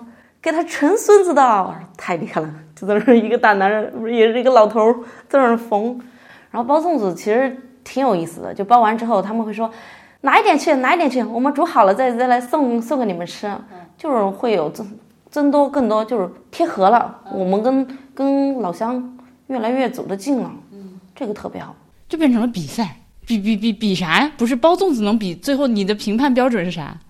谁包的多？嗯，就是同一同一个阶段的时间里，十十分钟看谁包的多。嗯，然后奖品呢也是什么肥皂啊、纸巾啊，他们都特别高兴。哇，原来包粽子还能发点东西啥的，这样。但粽子反正就最后大家就是自己吃，对，各自拿回家。其实一些嗯大妈他们其实过节的时候也就一个人在家孤零零的那样包，嗯，包完之后家里人有空回来就带一点回去。嗯，然后那天我们。我记得特别清楚，我在那个狮子园有个群，我在里面发了一发了一个短视频，就是把大家拍进去了。然后里面就有一个比较年轻的，他说：“你开个直播呗，我们大家在里面看。”然后我就真的开了个直播。啊，就没有回家的人就可以通过直播看到这个包粽子大赛。嗯，发到那个群里面去，然后很多年轻人就一传一，二传二传十的这样传过去。啊，哎，那个是我妈妈，哎，这个是我奶奶。就是不经常回来的啊，这个是我外婆。然后有的是不经常打电话，就有可能跟外婆没有太多联系的，他就会说，啊，我想跟我外婆说几句话，可以不？然后我就就叫了那个奶奶过来，就那眯眯眼的那个，那她是笑眼，对，她是笑眼。我说，我说你的外甥跟你说话，你要说吗？其实是我们直播只能看到他自己，看不到他，他就觉得特别奇怪。我看不到他，说，我说没事儿，我说他给我发字儿了，我念给你听，你有什么话跟他说。然后当时比较困难，我听不懂他说话，我还请请了一个当地的，我说，我说移民话是吧？对，给我翻译一下，我说。所以后来活动是谁出的钱？没有出多少钱，两百多块钱。嗯，其实对我们来说，就是潘潘的这个点子最最重要的一个就是，他说，因为我们就说实话，经费是比较紧张，没有那么多大预算。然后我们之前会觉得说，因为没有钱，所以有的活动办不起来。一想到活动就觉得要花很多钱。但是潘潘就告诉我们说。其实你不要做那么多花钱的事情，你只要把大家聚过来，有一点点小的话开销，就可以办成一个很好的活动。那其实端午节的那个总共才花了，我感觉才一百多块钱吧。啊，对。但是其实对于村民来说，他会觉得说，哇，你们这个活动办得很成功，很好，就把大家都聚起来。那自从端午节的那个活动之后，经常会有老头老太太在我们到我们的会客厅那个地方去转悠，他想看看我们有没有做什么新鲜的事情，没有通知他。他怕我们没有通知。对。然后也也会就是有人会主动问我们说过这个节过那个节你们要不要再办一点活动？其实就是这种小型的社区活动。那我觉得还有一个更重要的是，有有可能我们之前会觉得说公司嘛，公司有一定的钱，它才能支撑一个活动在一个地方持续的去做。但是如果是社区发现这些东西可以自己做的话，那么小的开销，社区是可以支撑的。嗯，就这些东西可以一直在社区里面做下去。那我觉得所谓的希望节，它也不过是一个在端午节的活动后面的延续，规模大了一点，大家自己掏点钱，嗯，就这样把这个事情完成了。你刚刚其实除了这个王全友之外，呃，这个这个是我也想呃，请你们花点时间讲一下的，就是觉得这个大地艺术节在办的过程中，对这种村民的他的自这个怎么说生活状况的改善，还有没有什么其他的能跟大家说的一些例子或者故事？嗯，说实话，我觉得这种改善还真不一定就是我们来到这儿之后，村民都变得很富有，然后就不用担心，不用为他们的生活所困苦。但是，只不过说我们来到这儿之后，我我认为我我会觉得说这个村子的状况会不不太一样，始终有一个有一群新的人在里面扭动，就像就像一个以前那个那个叫什么，就是养鱼就运送鱼的时候，在某一种鱼里面放入另外一种鱼，这个鱼就会在里面搅动。因为我们是属于那种我们的本职工作是做这个艺术展的运营，那其实艺术展的运营它也不需要那么多的时间，虽然也是因为我们没有把每每个工作做到尽责尽美，但是嗯，在其他的时间我们就是拿着工资，我们就想给这这个社区里面做点什么，就有的没的的事情，我们是有这个精力的，我们能够担任起这样一种嗯筹划呀或者说组织的角色。所以才会，就比如说，还有一个，其实还有一个很很小成本的事情，我觉得也蛮好玩的，就是在中秋节的时候，中秋节的前一天晚上，那个前面前前文提到的希望节的花队 烟放买烟花的一个其中的富人代表就跟我说说，呃，中秋节搞不搞活动？我说搞什么活动？他说你就让大家去唱歌。嗯，我我说好，那唱歌。然后我就我就把我们一个投影仪。拿过来，然后找村里面一个餐厅借了一个投影的幕布，嗯，支在一个院子里面，然后再拿了一个广场舞的音箱，然后再搬了几个凳子。我说中秋歌会今晚即将开始，临时通知大家过来唱歌。在全民 K 歌花二十块钱采购了一个会员，那是这次活动的唯一一个成本，就是 就是这二十块钱。因为全民 K 歌可以联网嘛，然后他就可以大就就可以让大家唱喜欢的歌，然后大家就陆陆续续的过来了。我本来以为村民会比较羞涩。没有想到，就大家就争那个麦克风都争的不行，然后然后我也来一首，然后还有那种我不要伴奏，我要清唱，来我给大家清唱一个摇篮曲，然后就开始 巴拉巴拉唱，大家就在下面就看着，就还蛮好玩的。老太太呀，各种什么什么大爷，还有那种村里面的小姑娘，嗯，初中或者读高中的那种，要要唱许嵩，要唱张杰，然后我就都给他们点了，大家就唱的意犹未尽。后来我们把摊子收了之后。回去我还听，回去的时候我还发现有一个大哥在那边唱完了之后，他自己在自己家门口也一直在清唱，也在清唱。音乐的灵魂根本停不下来。嗯，你看你说到这个的话，就我们今天其实唠唠的时间也挺长了，但我最后还有一个呃想问的、想聊的话题，就是你们大概还要在这儿搞多久？嗯，你觉得呢？一直，只要政府支持，我们能一直办下去。因为我还想，一时在浮梁，什么时候到我们右侧呀？他们他们他就会觉得说，我觉得就是他的反应是很直接的，他就是希望这些活动能到他的那个村里面去，就是潘潘住的那个村跟我们现在活动主要展开的村是连着的。等到我们过去的时候，艺术作品也会过去，那可能那些活动也会过去。嗯嗯。但是呃，现在就是艺术在富良，它毕竟不是说，至少一开始不是以一个永久的目的开设的起来的一个艺术节。嗯，就是这个可能是一些就沟通上面，沟通上面就说实话还是比较含混的地方，因为我们从最开始就知道，大地艺术节的模式它一定是长期的。嗯，它如果说只是一个短期，只是一些作品在这里弄完了就走了，那它对地域没有任何的影响。嗯，再说回到一个以前在日本那边参观月后期有的时候有震撼到我的一件作品是。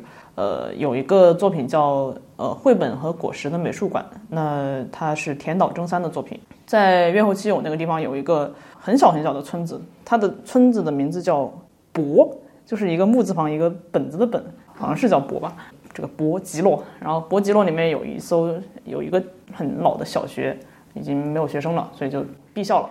嗯，那田岛征三呢，他是一个画儿童绘本的一个老头子。他用很多的巨大的树枝呀，然后一些道具啊，创作了一个情景式的绘本。就是你走进去，你走到每一个房间，都会看到这些。就这个学校最后有三个学生，嗯看到这个最后的三个学生在这个房子里面发生的故事。他们在教室里面在干嘛？在体育室里面干嘛？在这个房间干嘛？到最后一个房间的时候，就只剩下三只巨大的脚，然后脚的另一端就跨出了这个学校的房顶，就去到了外面的世界的这样一个故事。这个作品其实是。呃，很早，二零零几年的时候就创作的。我为什么会觉得它很很神奇啊？就一个是因为它变成了一个很好的公众场所，它一直在给周围的这些社区的人服务。另外一个就是，刚好我的研究室的有一个学长，他跟其中的一个小学生是好朋友，然后后来我就见到了他。就是这三个小学生中，对，那其中一个是好朋友，然后我就见到了他，就是那个人已经二十多岁了，他后来他就站在这个这个场馆里面，他就给大家讲他这他跟这个作品之间的故事，就是这个作品已经陪伴了他十几年的时间，然后他现在就加入了他们那边那个艺术节的团队，还还是在那里工作着，就是有这么深远的影响，呃，改变一个村子，我觉得其实这个事情真真的是还是。嗯，蛮有意义的。嗯，那当然，对我们来说，我们是想呃持续的做下去，因为其实现在来说，我们很多事儿真的只是我觉得就就半拉不拉吧，就刚开始而已。我现在比较期待的是明年的希望街，我们可以做成什么样子？嗯，这就是我的一个。但是话又说回来，对这，但是我觉得也不用讳言这件事情，因为你你总不可能一辈子待在这儿，对吧？嗯，我不知道。你居然说你不知道这我真的不知道，我不知道我下一个地方会去到哪儿，而且我也，因为我我不是一个会去构想未来的事情。但是但是就是，就算是就是你如果离开这里的话，这个艺术项目或者说是村民活动想要继续做的话，总得有人呃来落地牵这个头，然后需要有人给这个人发工资。我不知道，就是如果现在看来的话，就是当地的政府还是愿意支持你们继续做的。其实我们目前是在找新的模式，嗯，就是我们在找自给自足的模式。这个也是很多的地域型艺术节，他一直在探索的。如果说一个就这个事儿怎么说呢？当然，政府他要是有这个经费，他愿意一直给这种文化项目投，那我们当然是大欢迎。因为就本身政府每年也会有一些钱，就固定的给某些项目，就看他爱给谁。但呃，如果说我们能够找到一种模式，是他能够自负盈亏也好，或者说他能够就这样可持续的做下去也好，这是一个。地域型艺术节的可持续性是一个特别重要的一个议题哦，这也是我们一直在在做的。那当然，我们也会跟其他的一些相关的单位去展开一些合作。那就拉赞助呗？不一定。嗯，除了拉赞赞助是赞助是短期性的嘛？那可能它还可以通过一些商业模式上面的共创，去形成一种更多的合作。因为其实这个事儿我们现在在推进当中。呃，我们也不太方便对对外讲太多。嗯，但我们从最开始就一直在想，这这个事儿到底怎么办？我们首先是在认清了，可能十年之内都不会靠盈利来怎么着怎么着之下，再同时的去寻找一个出路。嗯。我们也不希望说它就变成是一个呃昙花一现的东西。其实我们内心很脆弱，如果它变成昙花一现，我们会颇受打击。是呀，是呀。我在想，因为我虽然只是短暂的这边来了两天的时间，我听你们讲了这么多的事情，我我在想，如果我是当地的村民的话，这一两年如此的快乐，然后你们走了，然后这个事情就荒废了，然后就没有人再继续做下去的话，我会很难过的。其实其实没有，我我认为其实呃这个事儿。就是我会一直提醒自己说，就是不要沉浸在感动当中，嗯，因为我会发现说，就像我最开始来到这里一样，就很多联联想能力很强的朋友来到这儿之后，了解到了一些内容，他就会觉得说，这真真的是一个特别好的事情，就可以给当地带来一个特别大的变化。其实也没有，我说实话啊，就是我们现在能波及到的。呃，村民就是这些受影响的村民是有限的，嗯，那还有很多的村民，对于他们来说，就可能是，哦，村子里面好像多了一点点热闹，但是这热闹什么时候会走，他也不知道。那对他来说，就是有热闹的时候，他去看一看，哦，就就跟看一个戏一样，演完了之后走了，那他还是过他的日常生活，嗯，不是每一个人都系统性的加入了地域性艺术节的内容，而并且地域型的艺术节的内容真的不是服务每一个人，就这些东西，它。到底是不是大家一定所必须的？我们希望是说，呃，通过艺术的力量，或者说通过社区的力量，让大家的生活变得更好。但我认为这不是一个唯一的答案。就像就像我自己，我现在在这里，我不在我自己的老家，我没有说我要回家去和那些。是什么人？如果说我家有一个大地艺术节，我会回去吗？其实也不一定，我就是不想待在那儿。有的村民他就是想去呃县里面、去市里面、去更大的地方去实现自己的梦想，他就是要离开家乡，因为家乡没有那么好的资源，这都是个人选择的事情。所以其实真的没有必要把它太神圣化了，或者是怎么样的。嗯，我们自己当然是想坚持的越久越好了，但是村民他们会那么看吗？也许他们会回想起来说觉得。还不错，但下一个单位是其他的人进来的时候，如果说这个单位很有财力，或者是很有什么什么，他们反而也可能会觉得那样子会会更好。嗯，就是我有的时候会站在这些角度这样去想了，但是起码现在吧，现在他们会还是愿意把我当做一个他们的这个地方居住的一份子，然后有一些什么困难的事情啊，他们会愿意来找我，就认为我我们跟他们还是某一些角度上面，呃，是同一个立场。嗯，呃，我觉得这个起码它是一个好的开始，但是后面如何去发展的话，只能说尽人事听天命。对我是这一个这样的态度。给你鼓掌，我说的太好。所以那那潘潘呢？你觉得这个事情最朴素？我你前天跟我说是最朴素的角度说这个事儿，就是至少是工作，希望能一直一直有。嗯，其实也不是说工作，就是说，就也不是说捧烧饼，确实是像烧饼贺总这种为着我们这边发展的这种，我们是多多益善的。就即使我不在这工作，还是会有这种人的存在，就默默在这儿为我们付出。这种是我也是我特别喜欢他的地方，听他说话，每次哇都大受感动，因为他确实就是站在我们的立场上，帮我们把这儿乡村弄得越来越好。其实我们这边这些乡村的项目特别多，像这样的真的是站在村民的角度上去想的，只有他这儿，别的地方都是那种哇夸投资，然后呃领导人过来看一下没了，只有我们这儿这是真正运营起来的，就靠着我们，真的是靠着在地还有一些那个同事的帮忙，一点一点一点的在这儿撑。所以现在看起来就是只有，其实其实只有你一个人在这儿是完全够把这个事儿撑起来的，是吗？嗯，不够。其实我们你看到我是在这里，但我背后还有还有很多支撑我的团队啊、同事啊，就大家都还很关心这里。哦，他们只是人不在这儿，但是对他们就线上 线上支持。所以那个时候最开始为什么决定就是你在这儿？因为只只有我能待在这儿，就其他的人都要撤，他们有其他的事情。然后我当时是一个呃无所事事的实习生，大家遍布观观观望一下。因为我是呃，就你刚刚问我会不会一辈子待在这儿，我会觉得我不知道的原因，是因为我真的不是一个特别追求城市生活的人。我觉得待在哪儿就只要有一个属于我自己的房间都差不多，我待得下来，我知道我待得下来，所以我也就待下来了。这个是我完全没有想到你会说的话，因为好，这这本本期节目我狭隘的部分又展露在听众朋友面前，因为我心里想的是你怎么样，最后你可能还是要离开这里，或者去一个，或者是继续上学，或者怎么样。我没有想到你会给出这样一个至少是有可能一直在这儿的答案。嗯，因为我觉得，哎，村支书什么时候分我一块宅基地？嗯，因因为我觉得就是就是因为现在的生活真的真的不是说固定要在某一个地方要有有居所了。像在这儿我住了一年多，我觉得就也也挺好的。我也没有说把哪个地方，可能因为我从小就各地漂泊，然后其实对于家乡没有什么样的概念，待得下去就好了，在这儿还可以，嗯，就这样子。嗯，那如果是，其实我也我也很后悔啊，就没有去更大的地方走一走。我觉得我应该赶快要离开这里，去看一看世界上其他地方正在发生什么样的事情。嗯。也很重要，就是就是吸取其他地方的经验也很重要，而不是一个人就闷头苦干的这种。嗯，就国内也有一些其他的地方在做很好的尝试嘛。然后其实像潘潘他们都很想出去看看。我们有一个同事叫做张聪。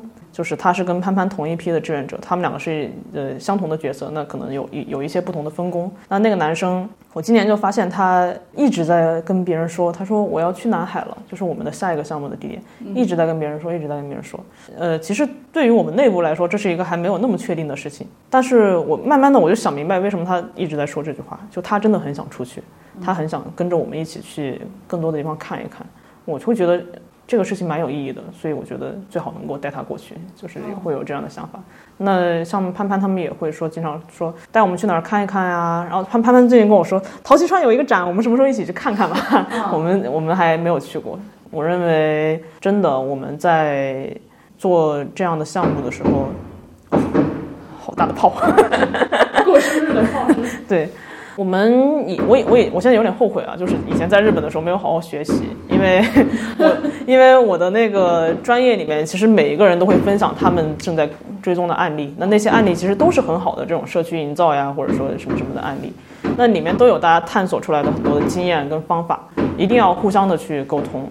就包括像潘潘，他虽然会觉得说周围有很多乡村振兴的案例，可能有一些不是那么符合他们的需求，但我们在这边也会接触到一些在乡村里面做各各种各样事情的同僚，有的时候我们也会互相交流一下。那其实会觉得说整个环境是还是比较好的，大家会想，然后会去尝试，会积累，会积累经验，然后还可以交流。所以我们也不是说，呃，我们在这儿我们就独一无二，或者是怎么样的，就希望能够获得更多的交流的知识吧。在外面的时候没有好好上学，这个事情我太能共对，就很后悔。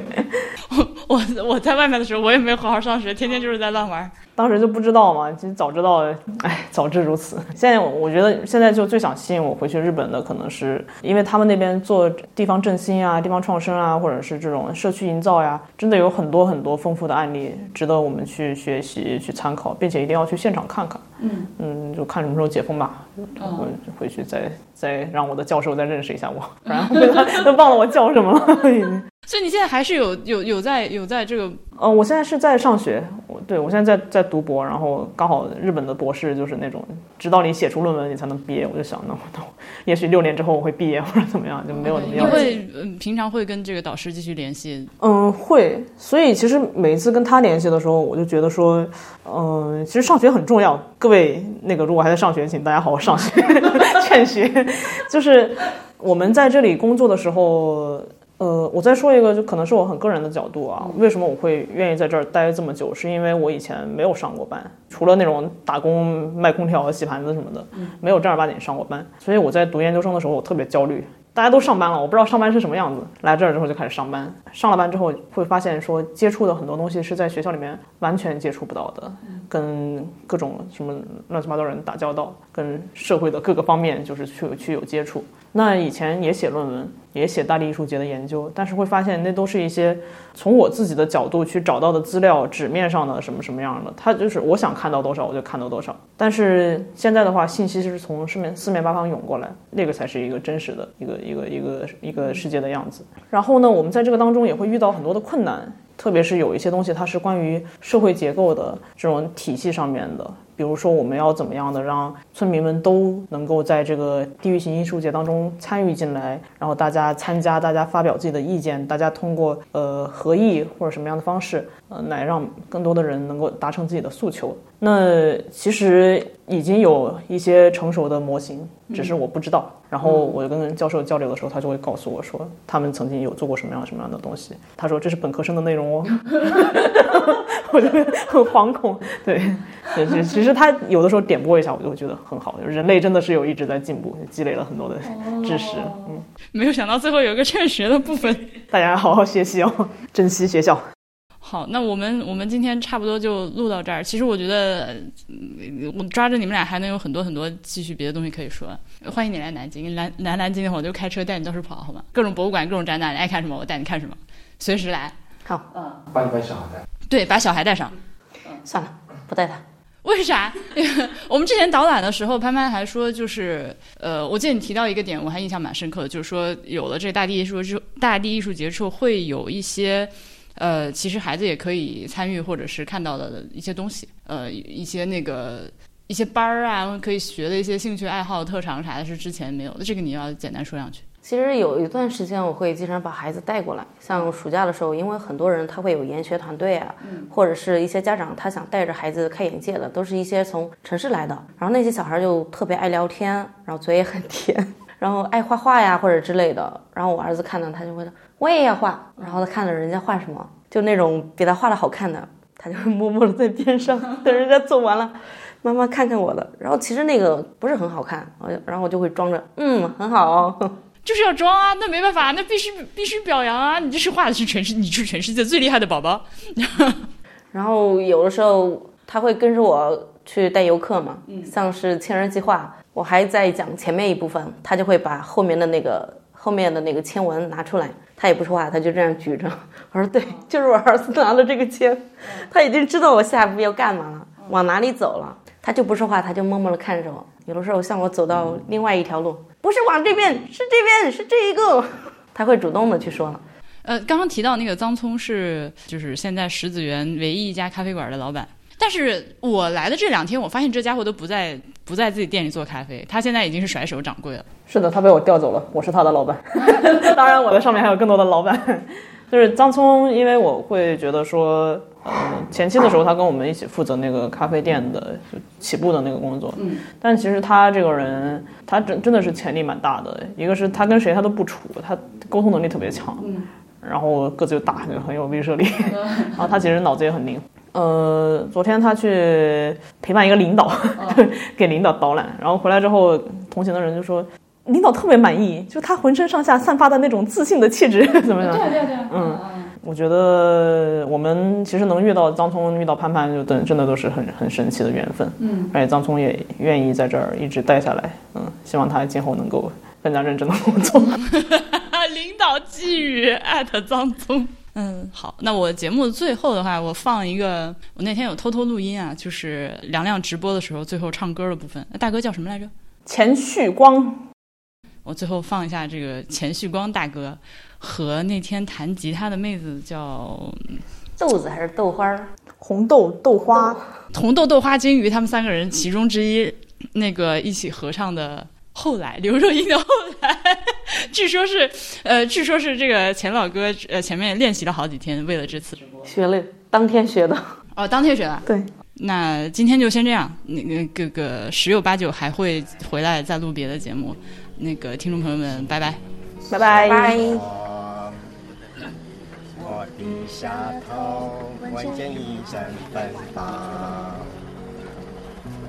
那个永恒的十七岁仲夏，你问我的那个夜晚。让我往后的时光，每当有感叹，总想起当天的星光。那时候的爱情，为什么就能那样简单？而又是为什么？人生少时，一定要让深爱的人忧伤。在这相似的岁月里，你是否一样，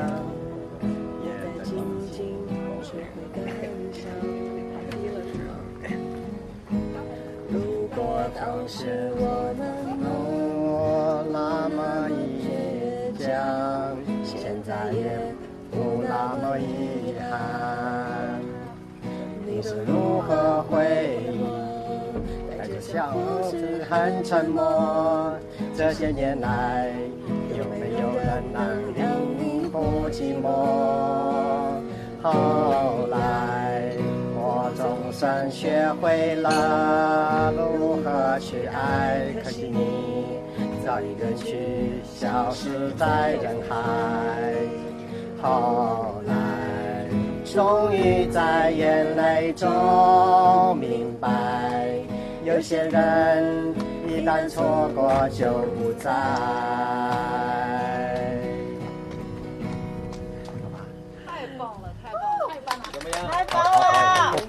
唱的特别好。